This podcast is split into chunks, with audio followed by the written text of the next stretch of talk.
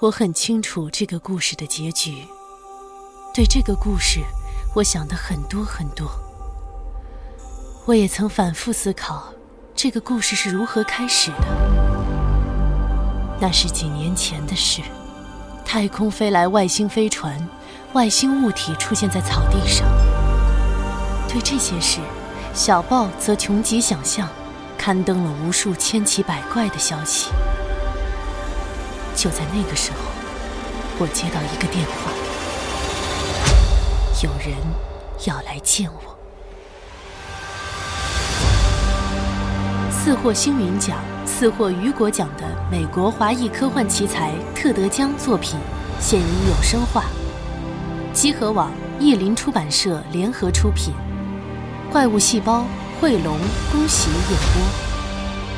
特德·江科幻短篇小说集系列《你一生的故事》，呼吸有声书，正在积禾网及积禾 App 独家上线中。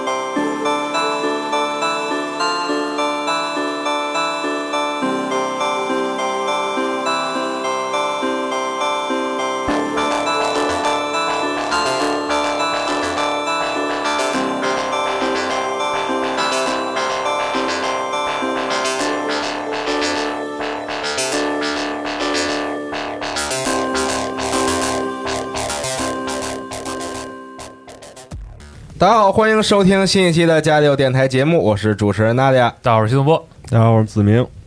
哎，大家好，我是心动。哎，又请来了心动老师跟这是一我们一起期录节目。非常特殊的组合啊，啊从来没和明哥和心动老师和娜迪亚咱们四个人一起录是，过咱们没有这样，但是咱们之前跟心动老师录过很多期节目了。哎，这倒是。哎，啊，对，这期节目呢，先跟大家说一下，诞生自一顿饭，好，是是吃饭的时候，然后前情提要啊，前情提要。这这这节目怎么来的呢？是有一次跟新动老师还有白老师和 CT 一块儿吃饭，嗯然后吃饭的时候就突然聊起来，就说什么呀？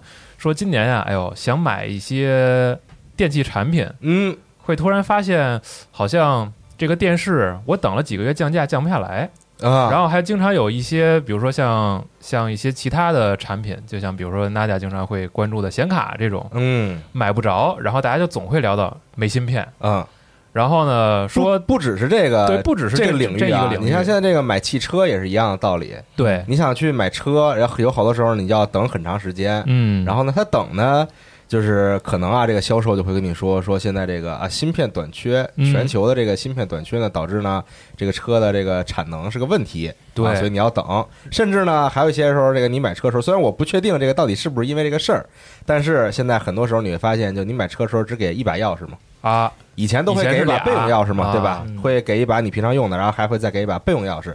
但现在你买车的时候，你当时拿走的只能有一把钥匙。呃，咱说的说的是那个四轮的车啊，啊，四轮的车。不是电动车那金属啊那对对 对，四轮的车，然后包括刚才聊到说电视有的时候不降价，然后现在老师也提到说，可能这个屏幕这个供应链，其实这两年来说，好像也是有一点儿怎么说，有点儿供给性的问题。哎供给上边的问题。啊所以呢，就说今天要不要约一个节目来聊一聊，说从可能更靠近产业这一边的这个从业者的角度来给我们讲讲，说到底为什么芯片和屏幕这两年好像都变短缺了？哎，哎，嗯我就很好奇这个事情。是嗯，啊，然后短缺了怎么办？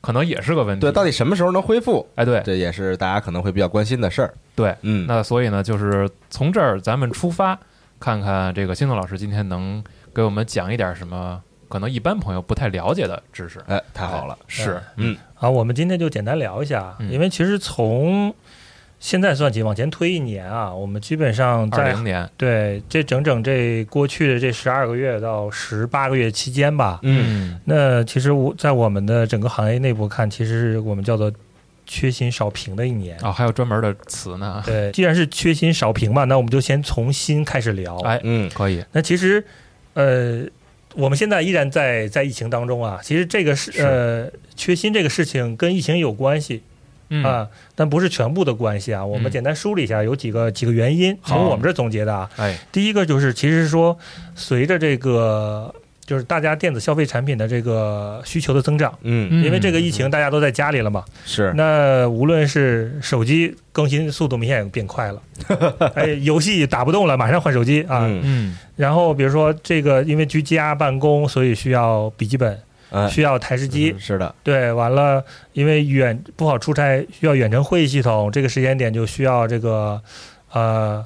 这个所谓的这个 VPN 终端的电话机啊，完了需要大屏的会议中心，这系列东西，包括其实跟我们最近相关的就是这个 PS 五和 Xbox 哎 Series X 四时代的到来，哎对啊，嗯对，四十代的到来，其实它也是对这个芯片的这个供给有比较大的变化，因为其实当然前一代 PS 包括 Xbox One X 嗯。也都在卖，但是它作为老品的，其实大家的销售频度已经下来了。嗯，那这个时代我们换换新之后，大家可以看到了，整体是完全供不应求的状态。哎是，，现在总是缺货，是这样，其实整体总结来就是，我们对数码消费类的产品的需求，嗯。在过去一年嗯。甚至往前推一年半的时间是有明显增长的。大家可以看一下，跟周围人聊一下，你最近一年嗯。看看周围人手机更换的频度，啊然后你嗯有没有就是因为疫情期间，你又为你自己增加了一些新的数码产品，嗯或者是新不一定拘泥到数码产品，或者一个生活用的使用品。你可能说有些人把我的吹风机换掉了哦啊、可能换了。啊，某代啊，某森啊，嗯啊 对啊，啊某啊这某些东西，那你是不是家里头？哎，有些人可能在家待的久了，嗯待的久，自然说的这个扯得远一点，就是呃皮屑毛发掉的多一点啊。啊，啊那你的扫地机器人是不是买了？这一系列东西其实都是用到芯片的，哦嗯都是用芯片，而且嗯不是用一直芯片的。嗯其实整体上来看，所以其实会有有这样的一个判断。嗯因为我我跟周围人的聊天，基本上去年大家的手机，周围人手机都换掉了。嗯我我我身边的这些同事和朋友都换掉了，嗯但是呃，当然可能说换掉是因为说，哎，手机满满时间了换掉了，但是其实啊对，但其实我我关注了一下，除了用 iPhone 的人，我身边除了用 iPhone 的人以外，嗯用安卓的人都是一年级，哦都是一年级。嗯那当然这个可能有有我身边身边接触的人可能是数码爱好者，呃所以他们可能追对新的这意愿比较强。是啊、有可能，但是哦我可能跟大家要澄清一个事情，就是因为工作的原因，我身边的人的平均年龄都比我大很多。哦，是吗？啊，我是我们部门最年轻的，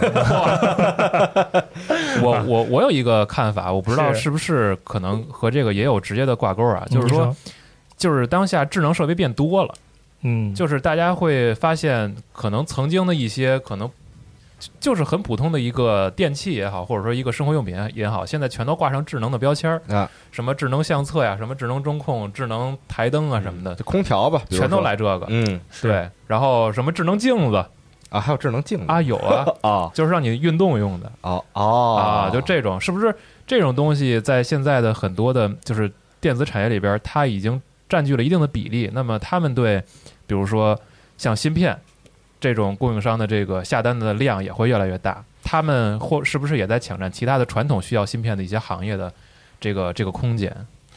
呃，倒不，我我倒不觉得会存在说嗯。挤占这件事情，啊它只不过是说可能就是我们头几年会说，这两年说的比较少了，啊。我们叫所谓的消费升级。啊。嗯。那我消费其实，呃，我每要增加一个功能啊，我的原则上我的电路的复杂性就会上升。啊。我电路的复杂性上升，我就要涉及到我的芯片的变化，嗯，可能用低制程的芯片变成高制程的芯片了。这个低制程是这个低制程就是可能我们哎，我们所谓的工艺比较简单的啊。啊，比较简单的芯片，那可能呃，我们呃，美国对我们禁运的是十四纳米以以上的嗯。啊，这个上是越上是数越小、啊，数越小，啊。对，比如十四纳米往上是十二纳米、七纳米往上的嗯。这个这个呃光刻机的这个技术。嗯，那这儿看大家觉得，哎，我们现在手机都是七纳米的，对，啊，五纳米的这个技术，这是一个可能。但是对这个是叫做这个这个比较高工艺的嘛？那低工艺的其实是可能主要普遍集中在两百、嗯。九十纳米、两百纳米，甚至更更大的、更更更数字更大嗯啊、这个更小的纳米这个工艺的这个基础之上。嗯那其实是说，哎，我要加一些功能，我就可能需要更高算力的芯芯片，片就需要更高纳米数的。嗯那也可能是什么？我没用更高芯算算力的，而是用多个芯片来解。对，啊因为其实很多功能相对比较简单，嗯就是我们上大学那时候都多多少少学理工科都会接接触集成电路。啊集成电路我们所所谓的当片那个单片机嘛，嗯，那个都是最基础的。那具体我呃已经太久远了，我也不记得 是多少纳米的了。但是那个指令是吧？对，那个可能五六百甚至哦一千都有可能的、啊。这我具体的数字，这个可能查一下晚天，我们放张图在我们的时间轴上，哦可以，让大家来了解。老孙就学这个啊，对，那可能是多个芯片来解决，多个单片机能解决，其实能解决很多的问题。我们日常需求的大多数功能嗯，都是可以单片机解决，就是指令相对比较单一的，或者说功能比较少的这种是吧？是是是。啊嗯那其实我们是哎，很多我们的数码产品都加了一个智能，但其实它智能没智能哪儿去？啊它更多是说，哎，我有一个屏幕显示信息。嗯啊，我可能有一个简单的图像识别啊，那嗯。图像识别这个已经要很高制成的哦跟芯片了。芯片了，啊很高芯片了。嗯。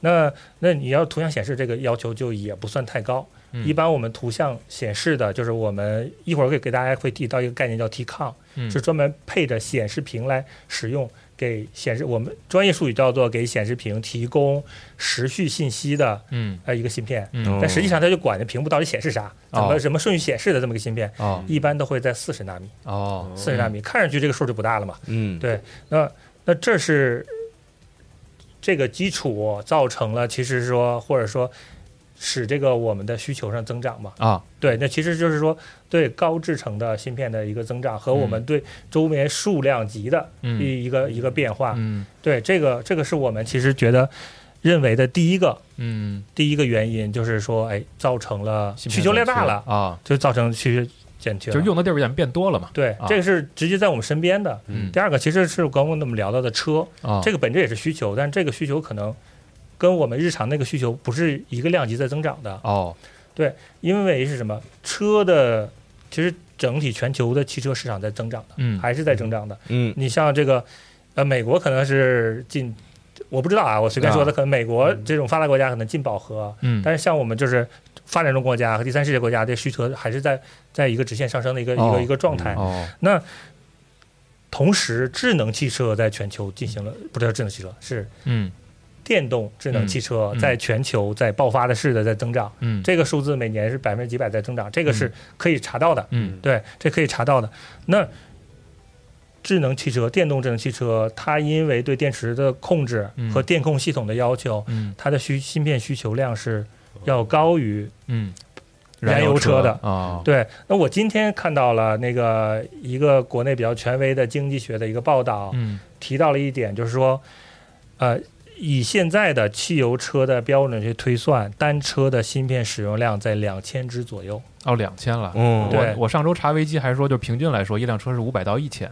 啊。那没事儿，一会儿我们回头把文章连接贴出来，大家来大家啊来看一下。啊那那如果是这个两千量级，那可能在智能智能汽车，因为是它的它就不存在发动机嘛，啊它是有那个电机的嗯电机的电控。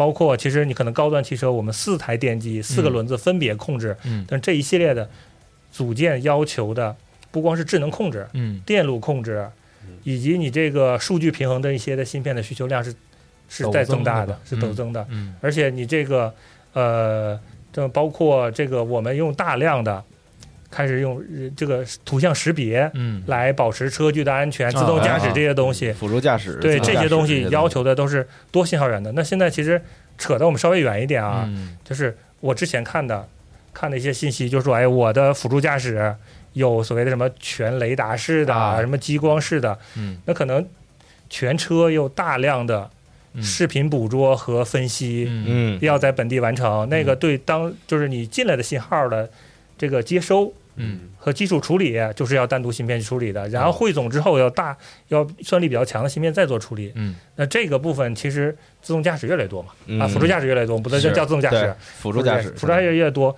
这个需求也是在猛增的。嗯就好像我今天得到的消息就是说，哎，马来西亚有一个芯片厂，嗯，因为疫情原因，预计要关厂半个月，计划就是就是，比如说可能是九月或者十月是吗？是这意思吗？就是昨天哦。被通知停掉了，半个月之内不能复工啊。啊。啊！因为总共是一个六百人的厂，啊。有呃有四百人感染，嗯中间已经有两二十八人致死了。嗯啊，对，就这么样一个报道，严峻的啊。嗯。是完了。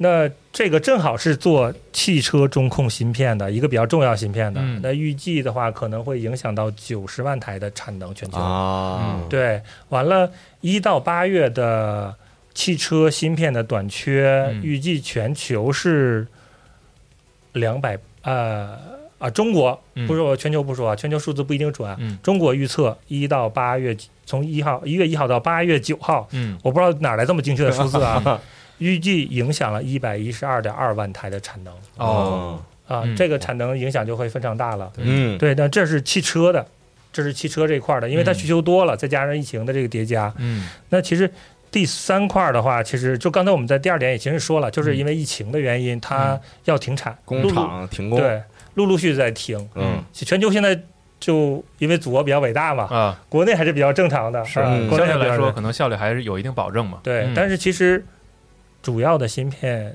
国内的芯片行业还是相对说落后一点的。嗯无论是就是低纳米的产能，嗯还是高高纳米我们没有嘛，因为嗯受限了嘛，嗯低纳米的产能也没有上来。不过未来会有改善，嗯因为国家定了这个二零二五的政策，要二零二五年的时候百分之七十以上的芯片要自主。哦啊，对这个部分会大力投，而且前段时间那个国那个芯片股涨得啊疯了一样，那个、嗯就是因为这些政策嘛。那未来我们的改善，但是现在还是还是要差一些。嗯即大部分的芯片都是要靠进口嘛。嗯再有一块儿，再有一块儿核心有一块儿是是成本的变化，嗯。就是因为芯片我们就是大家都知道是用硅嘛。是。嗯。啊，中全球最多，中国最不是中国了，那个全世界最多的就是那沙子嘛，就是硅。嗯。但是也是受疫情影响，过去十二个月，硅基芯片就是我要在这个硅的这个嗯。圆盘上去刻芯片那个基板，嗯。嗯，成本上升了一倍。哦哦，这是为那什么？这是为什么会上升呢？呃，这个也有，因为就是更上游嗯。疫情啊，我产不出来，哦。对，产不出来这个事情。再有一个就是说，因为除了这以外，疫情还一个是产不出来，第二个是也影响到全球的物流，嗯。这个物流影响是比较大的。嗯。嗯。对，因为其实像我们，我们在我们有很多生意在海外，啊那个前段时间。就是因为无非就两种方式嘛，一种陆运，一种海运嘛。大家因为作为大件不会用空运嘛，对对对那个陆运相对还比较稳定，我们有“一带一路”嘛，嗯去欧洲，但是你要去北美什么的，就只能海运。嗯那个就是我我不是专业做物流的，但嗯我这是物流反馈我信息。如果电台里有物流的同事，我说错了，请请提示啊。啊我们之前一柜大概海运一柜大概四千美金，一柜一个集装箱，一个集装箱啊四千美金。啊呃，在五月份那个时候嗯。已经报到两万块了，哦，因为今年五月呀？对今年五月。哦，核心就是因为核聚变开了。啊？瞎说的，啊，对不起对不起对不起啊。对，因为一个疫情影响，有些船出不来，哦。货柜数少了。嗯。第二个是说中国的出口嗯是大于进口的。啊对，基于这个事情，我们有大量东西出去，那个时候大家抢不到柜。哦那这些东西就是因为所有说的事情，所有我们交易都是到手价，嗯那是要含物流的。啊，当然，哦当然你可以跟我谈个出厂价，嗯物流你自己负责嗯。但是我们一般谈到手价，谈到手价的话，那他要把这些东西物流成本也要摊进去，嗯，这个上升也是很明显的。嗯对，你想这个从四千到两万。啊，嗯但最近最近下来了，嗯。最近下来了，最近可能六七千的样子。啊稍微恢复了对。一，些，但是现在其实我们得到的一个消息是什么呢？就是因为集装船是船，嗯。船给外面的价格是差不多的，嗯。但是中间是有这个所谓的这个往外就是专门包，嗯。我把这个船都包掉了，往外出箱，啊。箱我怎么卖那是这个包的人的事情，嗯。价格是乱交的。啊。你不你要不要运的是你我我报贵了，你可以不运，哦。但是我要什么价格你就得忍。啊，你得给。对，啊。所以这个部分其实是啊。造成整个整个这个大整体成本波动的其中一个环节了。嗯。那中间你涉及到什么？沙子的开采、啊。那个加工、嗯。成品之后还有运输。其实说白了就是就是一个芯片在生产的，就是能生产出来之前，嗯，环节更多，每一个环节其实都多多少少受到了疫情的影响，是所以效率越来越低积累到最后啊。没错就是受到很大影响更。何况芯片还不是最后一步，啊最后一步是是成品。对，啊，对嗯。那这儿这儿以外呢，还有一个就是比较不靠谱的，就一些无良商家了。啊，那个因为汽车芯片短缺，嗯，造成很多一些无良商家在囤货啊和哄抬价格。哦，是嗯。汽车芯片短缺，还有还有中间商去囤货，对，有，因为其实这么说严谨一点，嗯。就是说芯片的交易嗯，不一定完全是厂到厂的，哦，嗯，就是说今天你是芯片，就是今天你是芯片设计人。嗯。你可能是意法半导体啊，全球比较主要的这个芯片供给厂商，特别是汽车方向的。嗯。那你是你做好了设计，嗯。交给一个芯片厂去制作，嗯制作完了，芯片厂就近找一个封装厂完成封装，嗯这个芯片做完了事儿了。嗯。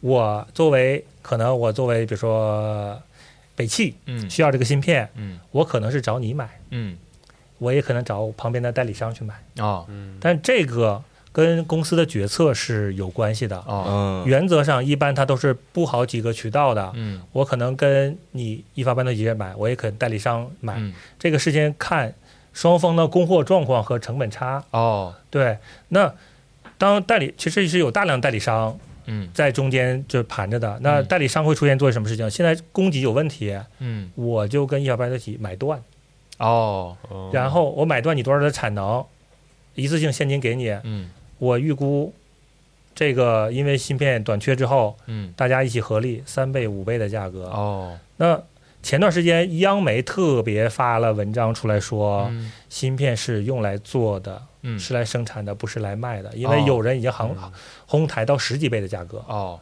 对，嗯。因为单个芯片除了特别主要的主控芯片嗯。是比较贵的。嗯。啊，那可能我们比如说知道英特尔芯片可能一百多个美金、两百多个美金，嗯。但这一般芯片不会用到那么贵，嗯。一般芯片十几个美金就很贵了。嗯。很多芯片只有几个美金，甚至几个美分，嗯，那那它抬个十几倍，看上去也不贵啊，但是量大，但是量大，这个全车你用下来其实也也很麻烦的。嗯，所以这个部分就有专门红台，完了央媒发了消息，这个部分有改善，嗯，有改善，但是这个事情有效。啊，这个国内不做了，不等于国外不做。哦啊。这个所以这个链条是什么样的，这个事情还不是特别的，一下就把所有事儿都解决了。哦，对，嗯还只要有中有中间商，就一定有人在赚差价嘛。是 是，说的对啊啊，对，只是赚的差价多少嘛。嗯那这是一点。再有一个，其实就是我们都看到了，在座我们啊都能稍微多少有点感受，说嗯芯片供给上不好，是，有问题。但是那那其实芯片厂也知道，嗯代工厂也知道。那那最简单的逻辑，你把产能加上去不就完了吗？嗯。啊但是其实产能不是那么说说加就加上去的，嗯。这中间有一个有有有一套东西，可能就是在光刻机这部分大家不一定是了解的。可能我今天上条线啊，嗯。原则上几个月我把这个线建设完了，就开始正常量产了啊，再有几个月爬坡就应该都 OK 了。反正、反正现在缺，我嗯爬坡的那个损失也都补回来了。但实际上光刻机的角度不是这样的，嗯。嗯。光刻机一般都不是现货，嗯。都是要订购的。那有大量的，它是有是全球，因为需需要很多的部件，嗯。现在因为全球化生产嘛，嗯。它都是全球化去生产，集中到这儿，集中到它那个地方。嗯。安装调试 OK 了，发给再发拆散之后发给需求方，啊。哦需求方再装上再调试，嗯。完然后产能又爬坡。嗯。那如果就是就我们都知道阿斯麦尔嘛，嗯。这这个这个是高高制成的一个这个光刻机嘛，那它的光刻机一般订货周期快的话要一年，一年。快的话要一年，嗯。然后给你之后运到你手里，他会给你一群人帮你调试一段时间，他们嗯离开，剩下你自己调试。你连组装到调试，嗯。调试调试不一定好，你先试产嘛，啊。再不好了再调，不好了再调，一直到良品率到可到你满意的为接受的这个范围。那个时候可能已经两年又过去了。哦，啊整体会接近一个三年，在高制程，嗯。你再快也基本上在两年。我们之前看到的时间啊，嗯。当然可能有可能现在更好了。可能有有更快的，但是哦。我们看到的一些纰漏的时间，比如说谁谁谁哪个哪个厂嗯。投了新的产芯片产线，嗯，预计量产时间嗯。都是三年以后，哦，啊，都是三年，这样他会这么完了。后面会随着财报说，哎，我们那个量产爬坡的那个速度预好预期嗯。已经到多少多少了，但是这个数，因为是为了财报负责的，具体是不是我们也不知道，嗯。只有他自己知道嗯。啊。那这样的，这是高制程的，低制程的嗯。其实也类似，就是其实刚才调试为什么会调那么久？核心因为光刻机它是用激光去雕刻的，嗯。那个你透镜往后移嗯零点几毫米，往前移零点几毫米，嗯偏转几度嗯都可能有问题。啊而且是什么？它是全无尘环境，嗯你的你可能是你进光刻机，嗯，就是我在建厂房的时候都规划好了，我要一期二期进多少台光刻机，就必须得想明白了。对想清楚了嗯。我在那个时间点把机器放进去，嗯如果是新厂房，嗯，光除尘可能就要一年以上。哦，这么久啊？对 就是我厂房建好了，嗯，有一套新风系统，完全封闭是吧？对完全封闭新风系统，把屋里的空气不停的往外抽，哦，有新的空气进来，那新的空气进来你已经过滤了嘛，嗯。那就好。但是屋里从有就是呃从正常环境到到完全无尘，嗯。那个是需要非常高长的时间的。哦，，对，这个也是面板厂。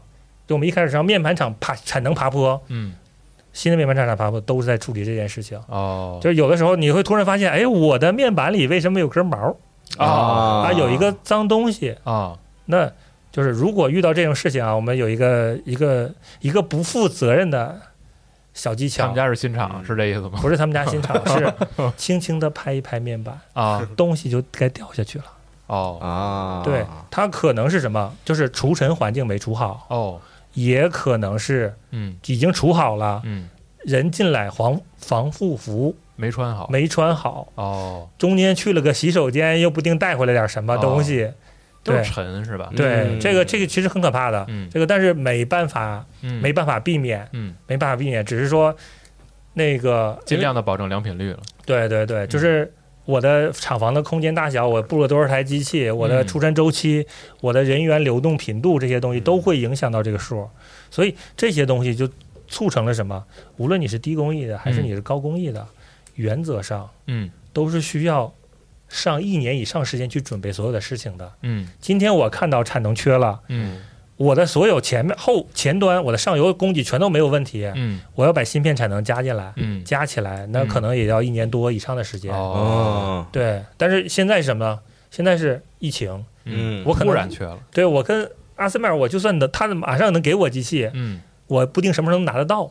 哦嗯，对，这个这个都是这个都是，但是还是拉回来说，国国家要求就是国家提倡是二零二五年嗯。百分之七十的芯片自主。嗯。那这个时间点，无论是国内国产光刻机自行的研发的嗯。这个投入，嗯。以及芯片设计的嗯。投入，投入。都在大幅的上升。嗯，因为十四纳米是海外对我们的限制吧。限制，嗯。这这以下的纳米数，我们都可以去努力去攻关。嗯。那后面我还会谈到光刻机，那时候我们再会细谈这块事儿，嗯。让大家有一个了解，让嗯大家有个了解。嗯。那这这是我们就是从我角度我嗯看到的，我不一定全啊，我看哦到大概全球芯片短缺的，可能涉及到的原因。对哦。是这样的一个状况。嗯。那其实拉回来，在我们看细看几个项目啊，嗯。就是说，呃，比如说我们电子产品的这个第一，我们调第一条电子产品的这个需求量的增长或者嗯迭代，嗯那其实是这个是真的是明显看到是，就是工艺在提升带来的产能上不去。嗯那你哦对嗯你像我们现在这个安卓手机，如果是高通的话是八八888七加，Plus，对啊八八加 Plus，啊那个这个是五毫五纳米的，嗯那再往前推到八八那个八六五八六五八七五啊，嗯那是七七纳米的。嗯那从七纳米到五纳米，我只有两种选择。嗯。第一种选择是我换机器，啊。嗯。我买新的机器进来解决这个事情。嗯。第二种是我现有的产线改造。嗯，那我现有产线改造也改造光刻机是吗？对，哦。那我改造光刻机的过程中也会涉及到我停产。哦，嗯，对，那这个事儿是什么？这是已经是接订单之前他已经储备过了，嗯。就是可能，呃，我们随便举个例子啊，嗯。就是台积电，嗯。我可能有随我不知道啊，嗯我可能有五十台机器嗯光刻机，嗯那其中至少有两台是拿来一直研究新技术的，不上线的。哦，对，这两台机器研究出来了，我就改的，我就停别的线，导到这儿来再改，这中间会减少减少嘛，减少这个这样的一个状况。玩模拟经营游戏的玩家应该大概能心里有个谱，就你拿出一定的比例去牺牲产能，但是能够为未来去去做好充足的准备，是是这意思吧？对嗯对对，嗯，而且其实不光是手机啊，手机是我们可能消耗的大头儿。或者接触经常就是接触比较频繁的一个产品。对，那啊。对对我们玩家来说，那可能处理器也是。啊，处理器那个从酷睿十代到酷睿十一代，嗯。这也就是从十四纳米到十纳米。嗯。嗯。那这个呃，Intel 太贵了，我买 AMD 的嗯。啊。那 AMD 的就是直接已经提到七纳米了，啊。就这一代是到七纳米，嗯。对，它跑到 Intel 前面了。那那不重要，反正因为一旦提升，就可能会涉及到产能的变化。啊。嗯，对，嗯。这这是必然的，嗯。这是一个必然的。那其实，在这个每次的工艺提升，就刚才讲的，我可能是需要哎我的产能减少来、嗯。来调试，嗯那也可能是涉及到我新准备机器。嗯，那我新准备机器进来那个时间点，嗯如果如果不理想，嗯或者是说我改造了嗯也不理想，这都可能造成这个短缺。就每次提升都是挑战。其实 Intel，我听我听传说。嗯。哦，啊八卦啊，啊。传说传说是按七纳米准备的，但是最后没有办法落到十，而且产能没那么理想，哦。所以最近不是不叫最近啊，最近半年、嗯。那个处理器的价格就不太美好。哦。嗯。对，但但这个是这个纯是行业八卦啊，嗯。真是行业八卦，真假我们不知道。总之啊，总之它这个是不是也是两方面？一个是纯粹的就是绝对的产能，就是我能生产多少；还有一个是不是最基础的，它也要保证良品率不要低于某个数字，否则这个风险还是挺大的。是嗯。对，基本是这样，就是呃，良品这件事儿啊，啊，我不能保证所有芯片厂啊，就是嗯比如说以 Intel、AMD 啊啊或者 NV 啊，嗯这个这个这个逻辑也是这个逻辑啊，但是它有一个什么样状况，就是大家其实也都知道，嗯。我都是我的标准，我的处理器或者我的标准都是最高标准的，嗯可能我的良品率只有百分之九十五，嗯。嗯那百分之五挑出来来看，关闭某个功能能不能过？如果能过，那就是 i i 七变 i 五，i 五变 i 三。就是刀法？啊，这是一个这个行业比较标准的，为什么会就就是确实是这么干的，是吗？就是很多哦芯就是芯片设计厂是会这么做的，啊。因为这样的话保证保证它的这个产能不浪费，哦，对，嗯。产能不浪费。那同时其实都是一样的。那其实这是芯片嘛？啊那我们刚才芯片就聊到一个核心的东西是光刻机嘛。啊，那光刻机这块的话，其实还是了，就阿阿斯麦尔嘛。嗯对，我们可能打打交道最多的，或者看到新闻消息最多的就阿斯麦尔。这家公司其实我们可以先聊一个小八卦，嗯小八卦。嗯其实，呃，阿斯麦尔这家这家公司呢，早期在芯片行业啊嗯是一个非常默默无闻的，就是小弟，嗯，大概也就是给人提鞋的一个状态。哦。请阿斯麦尔的法务不要告我，这个是这是有数据可查的啊。啊那个早些年在光刻机领域比大牛都是日系，嗯。嗯。尼康、佳能。嗯。尼康和佳能啊，对，尼康和佳能，因为这都是做光学起家的。哦。对，嗯。但是就是在大概在两千年左右的时间啊，嗯。那个出了一个什么，就是大家在一百九十三纳米这个纳米段、嗯。工艺段嗯。就卡住了。啊，进入了一个瓶颈期，对，就是想各种办法在突破。那其实嗯那时候几个阵容，比如说日日系的嗯。啊，就是尼康、佳能阵容的。啊，美国那边因为最早不掌握光刻机技术，但是也往这方面研究，有一个小的联盟。嗯。完了，欧欧欧洲系呢，其实是含在美系里面的，嗯。阿斯麦尔就在里面。啊。啊。那就是大家一直也没想到突破方法，就停了几年。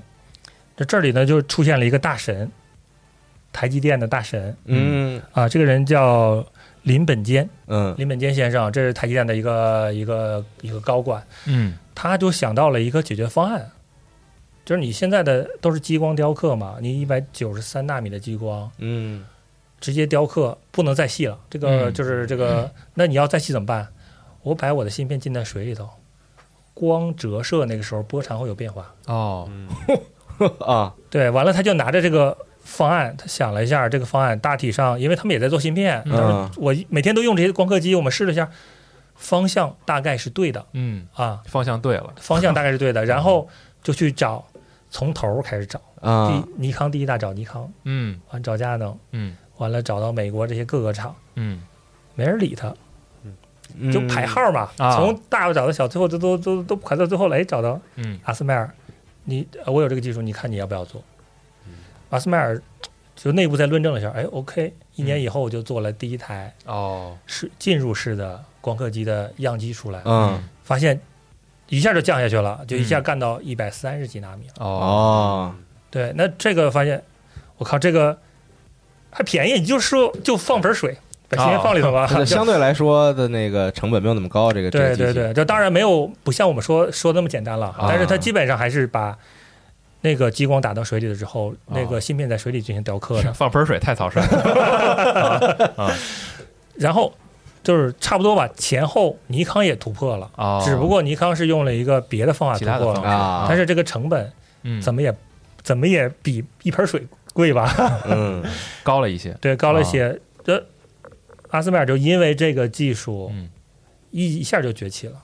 嗯，毕竟赚钱了是吧？对，就是我在这个事儿上不是赚钱了，我因为我成本低，嗯嗯我要比你便宜上亿日元、啊。那其实整体上来，就是在高制程这部分马上就占领了这个大规模的市场。嗯嗯对，阿斯麦尔就因此崛起了嘛，嗯那才有现在的这个市场的地位。那尼康现在还在，嗯在在就是终端的这个工艺，可能就是在一百以下嗯。到这个二十八这一段有嗯。比较大的市场份额。哦。同时，在二十八以下，它二十八以上啊嗯，二十八以上它也有一部分市场份额，但是其实还是也接受了。后来大家也都整个行业都接受了这种进入式的，就在水里做雕刻的的技术，这技术，嗯。对，所以才形成了说现有的这个布局，我们所有看到的不会看到，你看不看那个佳能，嗯。不看到美国公司，看到的是阿斯麦尔。嗯。那这是这是一个可以跟大家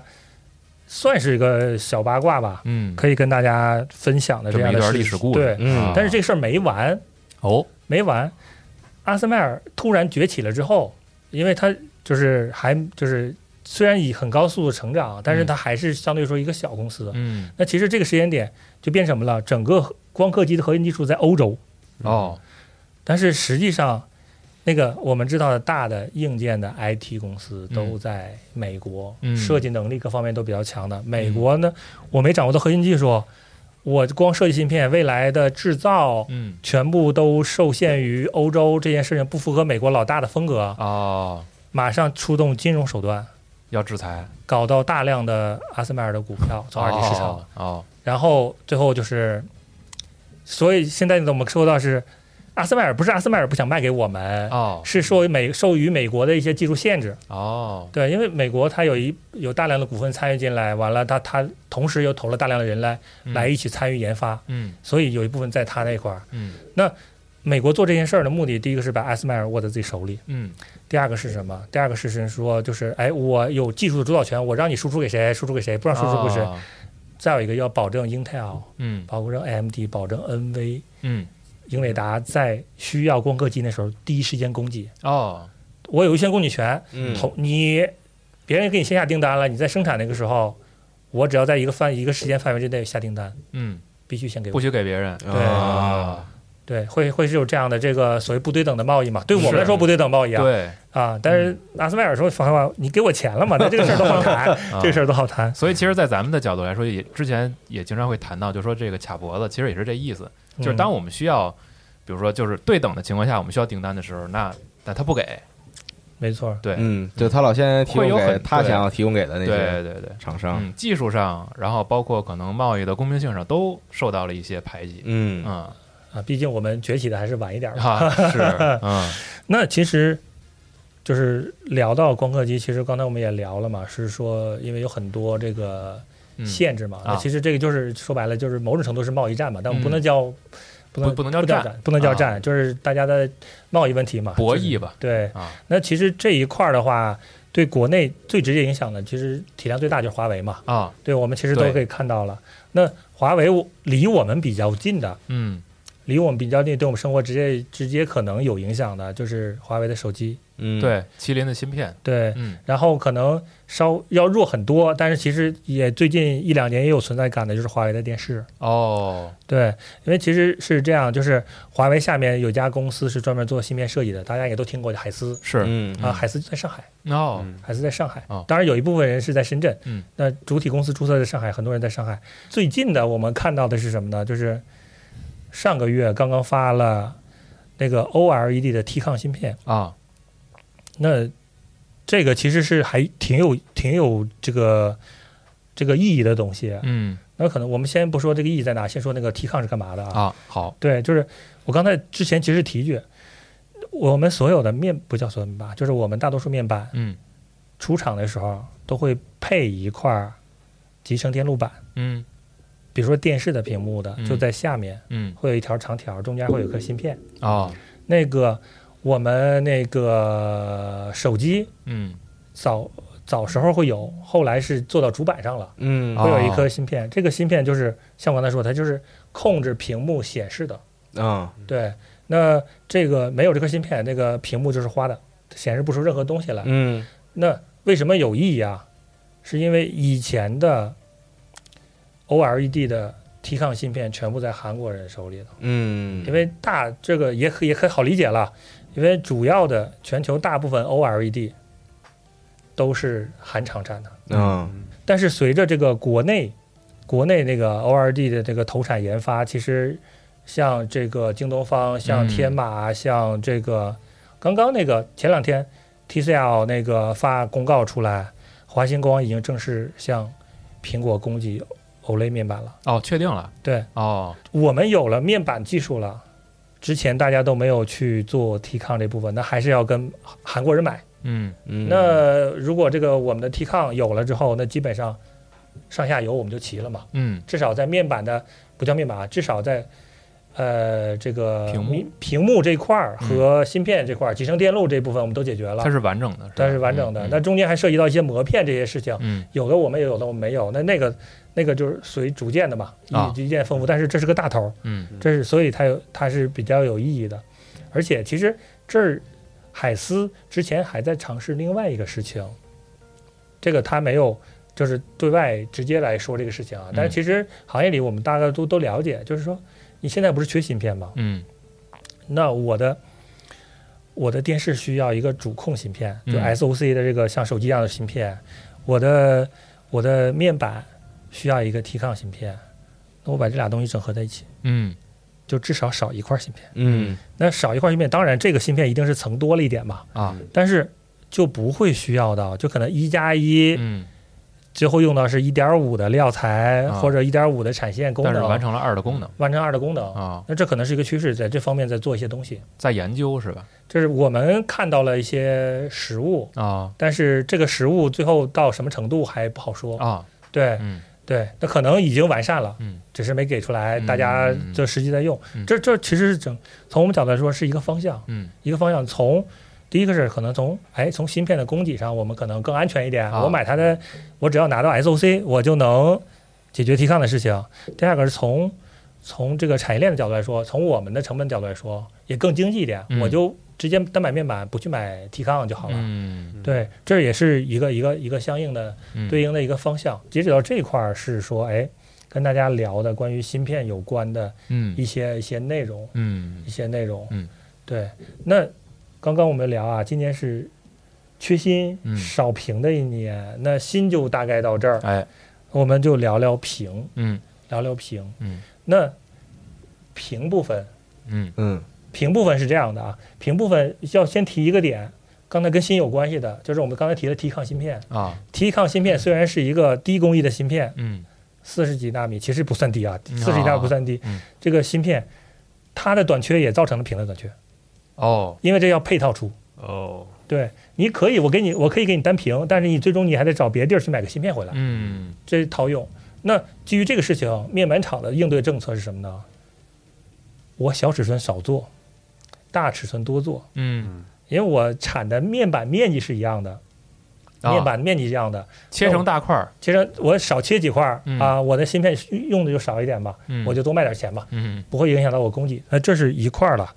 第二，其实这是一部分原因，嗯那其中还有其他几个原因，跟疫情有关系，跟疫情没有关系的。嗯我们先谈疫情没有关系的。嗯疫情没有关系的话，就是其实面板的价格是周期性变化的，啊。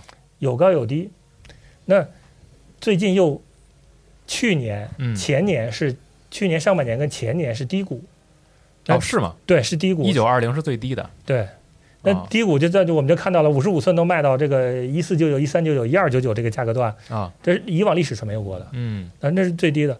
那从韩系厂商、嗯。三星、LG 的角度来说、嗯。LCD 面板我已经没办法赚钱了，啊。我全部转型成 OLED。啊，那都 OLED 了，对，都 OLED。那基于这个事情，我就减产我的 LCD 面板，嗯。产线改造。嗯。啊。那这儿他们一种，因为三星电视是全球第一大电视，嗯。它的它的厂在供给它的同时，别的厂也在供给它，嗯。它把这儿一调，这儿一块儿一少，它影响了其他，其他的这个、就是我总的市场容量小了，嗯。马上就开始出出现短缺。嗯。我面板供给少了，但我电视的需求没少，嗯。就这是这是这一个核心的一个变化。第二个变化其实是说，就是以新基建以中国为标准，新基建在全球崛起。嗯。那我智能化城市大量引入屏，啊啊。对我我的汽车的中控开始越了屏越来越大，人从 五寸是。已经到十七寸了，嗯。而且我不光中控用，我的这个座椅背后前排座椅后面也要放。啊对，之前我不记得哪个那个互联网造车的这电动车，那个呃一整条，一整条中控 啊，一整条中控，完了啊还可以打游戏这些事情啊做了很多。这其实这方面也在需在增加需。求在增加，对，其实啊我们看到的是什么？那个国内在商商用，我们叫 PD 啊，就商用显示的需求啊非常高速成长，嗯非常高速，所有人都看着这个戏。就是我以后开会，我都是大屏。嗯。啊，我商业展示都是大屏，后面外面 LED 越来越多，嗯。那，这些东西都是对屏的一些需求。二零七七嘛，嗯。对，那还有就跟疫情有关的，就是在家办公了，那我要显示器要笔记本，那都是要屏的嘛。嗯。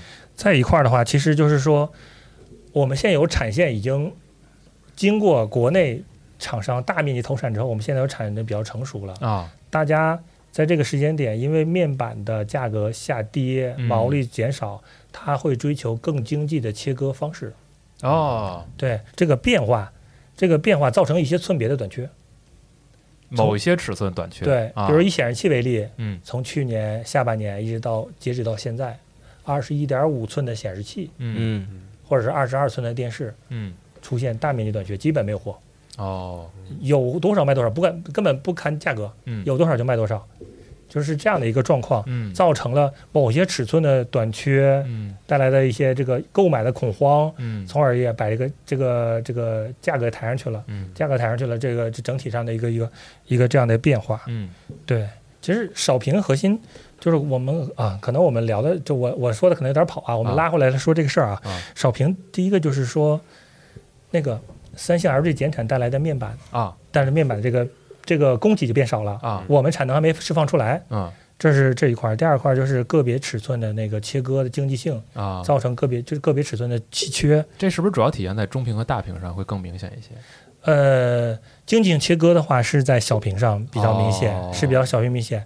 但是三星 LG 减产的就是大屏的事情。哦，对，因为他们把小屏的部分预留出来了，嗯它预留出来了，会是这个。再有一个就是芯片供给 T-Con 的原因，嗯，没办法，我可能有那么多屏，但是我没有那么多芯片出来，所以它没有办法变成成品。所以不能卖。是，所以大家大家基于这个事情就开始变成。我只我我们芯面板厂，我不管 T-Con 芯片了，嗯我就给你面板，你 T-Con 那也没，用你 T-Con 芯片你自己去解决。啊，那如果你还不买走，那我就切小少切小的，嗯，多切大的。卖大屏，对，片儿数少了，嗯片儿数少了也造成小尺寸的供给出现了问题。嗯小尺寸出去供给出会是这样的一个状况。嗯那其实拉回来说啊，我们到这块儿就是大家关注的，就刚才聊的，可能大家是大的方向的事情，嗯大家关注的未来的购购买的一个情况。对对这个跟大家影响的是说，从芯片的角度来说，啊呃，我们整体判断是可能未来一两年解决不了这事儿。啊不光是就是已经有很多大咖在外面发声了，嗯那这个部分就是需要企业去改善自己的供应链，嗯。做好自己的这个这个采购的一个状况，嗯，来来提升这个保证供给嘛，再调整一些策略。那拉回我们电子电子消费品啊的角度来说，显示器这块儿，我们看到的是说，因为价格上涨带来的供给的，虽然供给有缺口，带来价格上涨，带来的是大家需求的萎缩，嗯。那很可能小尺寸的显示器啊，小尺寸的显示器可能不会有很明显的变变价格变化，啊，可能大一点的尺寸会有一些变化。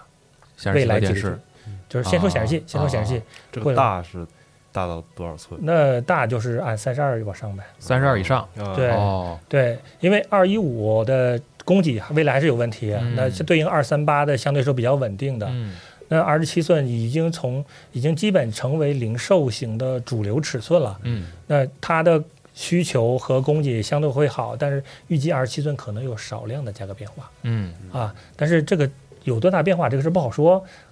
一一千块显示器，你是有三五十块的变化，还还是一两百块的变化？我的判断是不可能有一两百的变化，三五十的变化还是有的。哦，有小波动是这对，有小的波动。哦然后，那从从这个电视的角度来说的话，嗯下半年会有预计是会有价格变化，但是不知道在什么月份有什么样的变化意。思是上涨吗？也不一定是吗？呃，不，基本上不会再上涨了，哦，基本上不会再上涨了。那下跌的比率现在还不好确定，嗯，可能是持平。最早的年初的判断是会持平，哦但是最近的供应链的一些反馈的话，可能比如说一些特别小的尺寸，嗯三十二个寸别可能会有比较大的下跌。电视啊，对，哦，但是别的尺寸这个事儿还不有没太好明确的东西。嗯。那我我在这事儿的判断呢，我在事儿的建议呢，是说，呃你如果预算相对比较充裕，嗯。买对应档次的中端或者高端的电视，嗯。对你来说是有很强的抗跌性的。嗯，目前这个阶段，对，哦、但是你是要如果的目标就是买入门的，可能比如说五十五寸两千多块钱的，那个大概率可能会比较大的价格浮动。哦，对。嗯。对，它会会会是有这样的一个变化，因为面板的价格影响，如果你比如说面板跌十块，嗯。可能到到客户手里头是变成二十或者十五块。其实变化不大。对，啊，呃，不是，我想说，呃，不能这么说啊，我想说的是，我想说的是，高端的机器啊。面板占价格占比比较小，啊，面板占比比较小，嗯。那可能是有，即便面板跌了很多，但你整机不会有特别明显的变化，嗯。而且你我们把画质把它堆上去了，它其实是你的你的体验好的时候，你也会自然忽略这块儿。哦，对，但是纯靠面板基础的这些配置都会偏低，嗯。纯靠面板的时候，它就会受面板的影响比较大。嗯。那可能没跌多少，面板跌五个点，你可能电视跌了四个点，你就觉得这个事儿不那么好接受了。嗯对，会是有这样的一个一个状况来看。我是觉得整件事情，无论是面板嗯还是芯片的供给，嗯面板的周期性是很强的。这个如果大家关注的多，最近几年都有持续买显示器电视的人，哦，你是是能看感觉到面板的一个周期性变化的。嗯没有人能买在谷底，哦，也没有人买在，也很少人买在谷顶。嗯所以其实东西你买了，需要你就买就买了，嗯买了早买早享受。嗯，但是你别说，哎，我就我我这个我赶为了赶双十一，为了赶六幺八要抄，底要抄个底，结果是我今年双十一买，我明年三月份再装修，哦，那有啥事放到明年去？嗯只要是当下你要用的东西，其实不用特别的去。嗯，对，因为一定是有买亏买赚的，炒股啊，各方面投资都会有类似的问题，嗯别让那很少的钱限制了你的消费。是，对，大家合理消费就好了。嗯对，这块是那个我今天可能跟大家分享的这个芯片跟面板的事情。嗯对，嗯但我还有一个事儿呢，要跟大家报告一下哎，您说啊，报告一下。那个，因为大家都知道，我之前是在 AOC 嘛，嗯啊是那包括负责游戏电视这块的内容，跟大家也分享了很多游戏电视方面的东西。嗯那未来我还会持续在做这部分事情，只是有一点点东西要变化，就是因为工作的工作的需要，由 AOC 调整到飞利浦去了。嗯哦对，那那就是因为在站内很多人一直在问我啊，那个你 AOC 今年的新品什么时候上来，什么时候上来？那我要跟大家说的是说，呃，飞利浦这边有准备新品嗯，啊，符合大家的游戏需求的游戏电视产品。哦，AOC 也有准备嗯。嗯。啊，那 AOC 会晚一点，嗯，会晚一点，呃，都反正都是我操刀的啊，嗯。这个大家 大家可以放心啊哦，问题不会不会有什么问题。嗯，那飞利浦这边我们会在九月中旬哦，上市发布嗯。啊，届时会有一个发布会，这个线上发布会。嗯，那大家有兴趣的、关注的，本次代专门为本时代主机准备的电视产品啊。哦，有。啊，期好吧，那大家可以稍微期待一下。挺好，对，完了嗯，关于今天我们聊的嗯。那个，包括可能在游戏方面的一些想法或电视产品的一些想法，欢迎嗯。大家到我的在站内微信我，站内私信我，啊。评论区留言。吓我一跳，我以为要加您微信呢。啊 微信就不必了，但是啊可以可以关注一下我的微博啊。啊，我们可以随时沟通，哎随时沟通。嗯，而且其实其实嗯这期节目里边也聊到，就是关于这个屏幕这块儿，咱刚才新东老师一直说的是面板的事儿，嗯。呃，其实还涉及到一个就是屏幕的工艺和这个就其实就是屏幕工艺的事儿，嗯。就是不同品牌他们在这个实际呃作他们作为供应商，在交付到可能到下一个产业环节的时候，嗯工艺的不同，其实也能够更直接的让这个消费者来感受出来。然后，其实也能看到，尤其近几年手机行业，大家也能，嗯就是大家的评论也都是说，可能国产的这些品牌的手机屏幕嗯也越来越好了，包括颜色、发色数，然后包括亮度什么的这种提升，其实可能也从刚才新东老师讲的这个咱们国家的这种大力度的投产上，是能够印证出来。所以，其实虽然说在可能十几年前的时候，甚至说二十多年前的时候，这个梯队上咱们不是在第一把交椅，也有可能是因为就是在当时确实技术受限，但是可能随着一代又一代人的这种努力啊，然后嗯包括我们投入的力度越来越大呀，终归是能赶上，没终归是能做得更好。而且我们现在基本上可以确认，我们 LCD 已经是在第一梯队了。嗯嗯 OLED 的话，其实也在第一梯队，只是还照三星跟 LG 在其实还差一点。终端尺寸还差一点。嗯，对啊，这个稍微要努力一下，嗯应该很快都会赶超的。嗯，是，嗯，不知道站内有多少这个数码爱好者，到时候也能在这个节目里边和我们聊聊你们的感受，包括你们是不是买什么东西买不着了呀？然后包括你们是不是下半年有什么别的消费计划呀？也可以和我们说一说。嗯，那这期节目也非常感谢新动老师准备了这么多资料啊，和嗯我们分享了这些小的故事和一些产业里边的一些见解吧。啊，然后今后有机会看有什么其他的选题啊，方便的时候可以再来和我们再聊聊别的。没问题，没问题。只要大家有需求，我随时随叫随到。哎，嗯是嘞，嗯好，好，行，那就感谢大家收听这一期的加油电台节目，咱们哎就下期节目再见，拜拜。拜。哎，拜拜。